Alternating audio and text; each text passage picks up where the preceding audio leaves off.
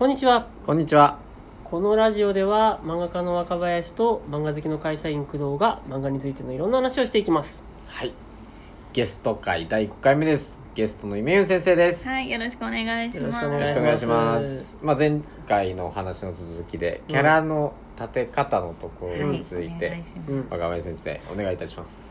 多分ユメユンさんの現状の一番大きな課題は多分キャラ立てなんだと思うんですよ。はい、で僕から見てると多分キャラクターが割となんだろうな話の話の展開に動かされてるってほどでもないがでも今のところキャラクターを見せる筋立てにはなってないなっていう印象なんですよね。はいはいはいはい。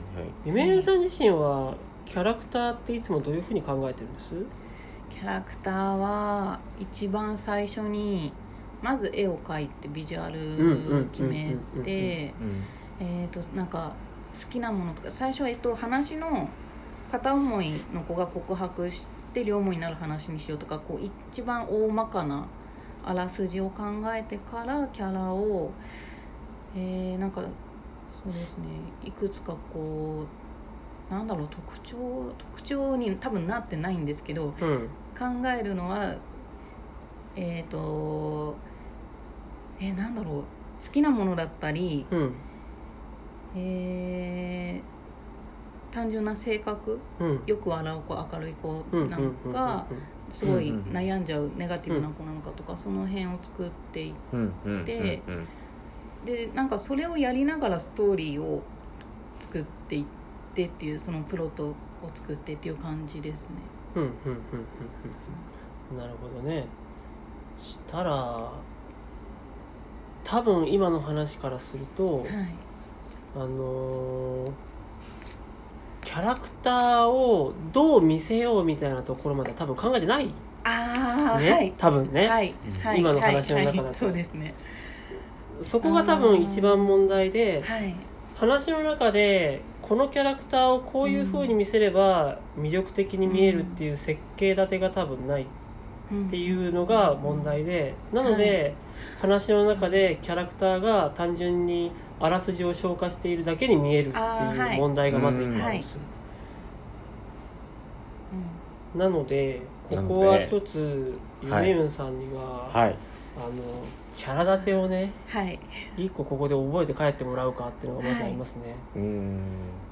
なんかキャラ立てキャラ立てどうどう僕聞いてどう思い僕ます？どうなんかえ？どういうふうに？いやもう確かにあの会話劇で終わってるうんとうんうんうん。かそのエピソードになってないっていうのをよく言われてっだから話が平坦になってるとかうんうんうん。会話だけで話が進んでるからキャラが動いてないっていうふうなことはよく言われてなんかどうしなんだろう自分で考えたつもりでも指摘されてあ確かにやっぱり変わってないってなることが多いのでそのエピソードで見せるとかキャラ立てっていうのはずっと多分よく分かってないというかなんかいろんな本読んで分かった気になってもいざ書いてみるとああれなんか違うみたいな、うんはい。キャラクター。僕のキャラ立ての話になっちゃうんですけど、はい。多分そんなに遠くないはずなのではいいろいろまずキャラクターをさ頭の中で考えるじゃない、それこはい。そさっき言ってた明るいやつなのか暗いやつなのか、どういうことで悩むのか好きなものは何なのか、はい。いろいろ考えていくじゃないですか。それがある程度なんとなく頭の中でイメージできたらはい。次に考えることはうーんとねギャップだな。ギャップでいこう、うん、まずはい。ギャップを考えよう、はい。基本大体のキャラクターはギャップを作ると動かしやすいっていうのはもう一はい個もうある、こはい。れはもう誰でもわかるすごい単純な構造ではい。もうすげえ不良で嫌なやつって思ってたらある日雨の中でかわいそうな猫ちゃんをこうなんか服の中に大事そうになんか抱えてるところを見ちゃった。あいついいとこあるじゃんみたいなさ、はいまずなんかどうでもいいんですけど、みたいなギャップがあるとキャラクターは見せやすくなると、はい。うん、で多分ギャップとかそんな考えてないですもんね。ギャップいや考えるは考えるんですけどなんだろう。それをうまくストーリーに生かせないというかうんうんうんうんなんか考えたはずなのになみたいになっちゃうんですよ。なるほど。やっぱり本とか読むあの脚本の書き方とか漫画のストーリーの作り方みたいなうん。本を読むとやっぱり出てくるんでなるほどと思ってこうキャラ作りの段階では書くは書くんですけどうん。こうプロット書いてキャラ作っていざネームになるとなんか全然違う方向に行っちゃったりとか。なるほど。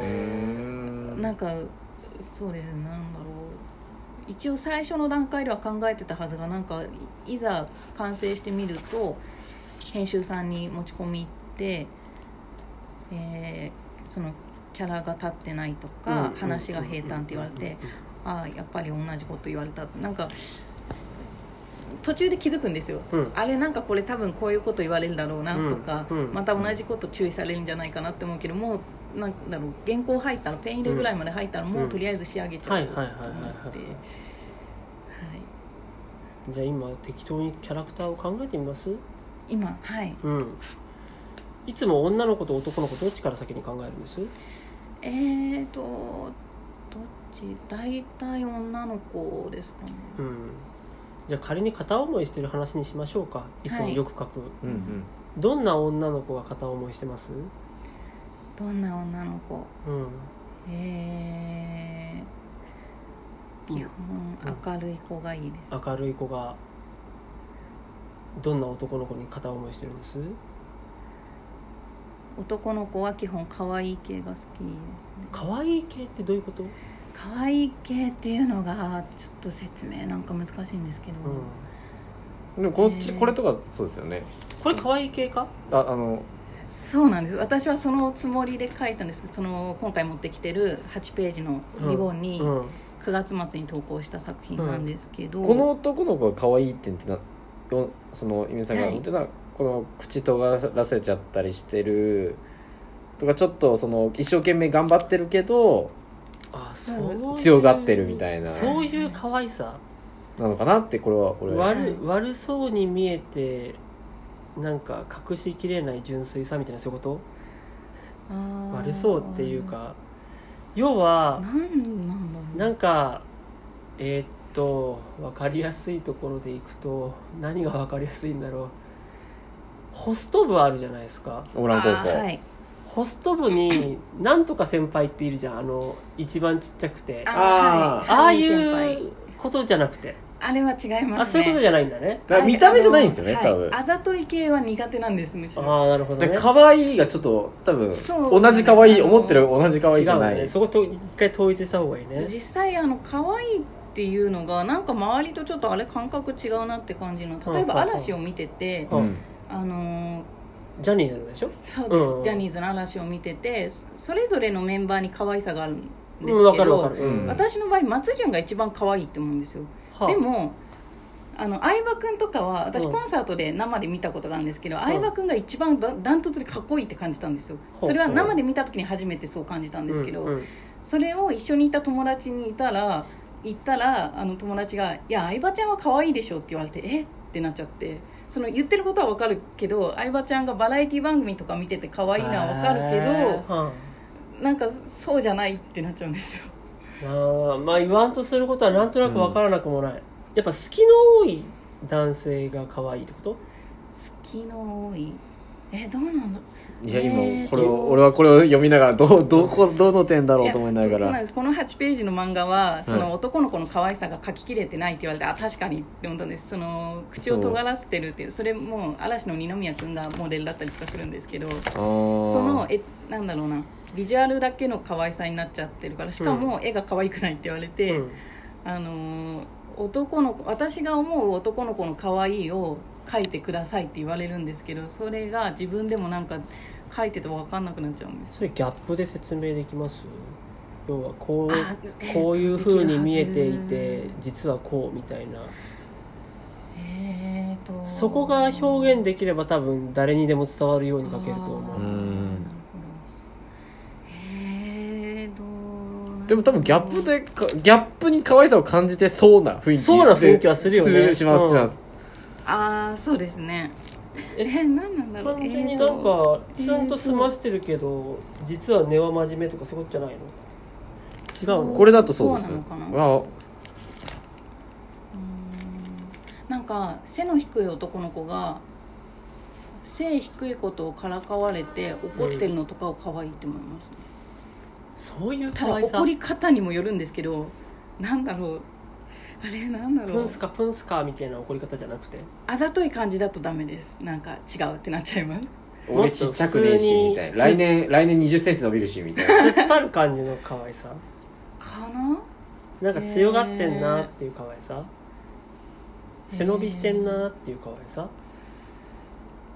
えー、何なんだろう背伸びしてるなそうですね。でもちょっと衣っぽさというかなんか衣っぽさとか純粋さがあると。あー。うーん。それってはい。いつもなんか強がって突っ張ってるくせにはい。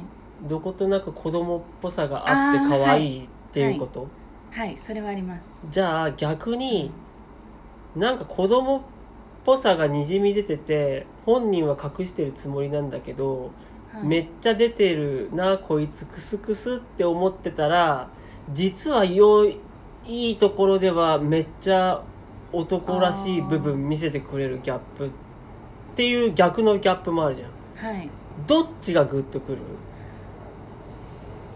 えー、えー、っと？あれ？今同じことをね逆のギャップで見せて話してるんだけども。はい。そうですね。一回考えましょうか。ああと時間が？10秒なんで。ちょっとここら辺考えはい。て、そう。次回もう一回。今回これ大事だよ。大事なんで。ギャップの順番によってあ時間だはい次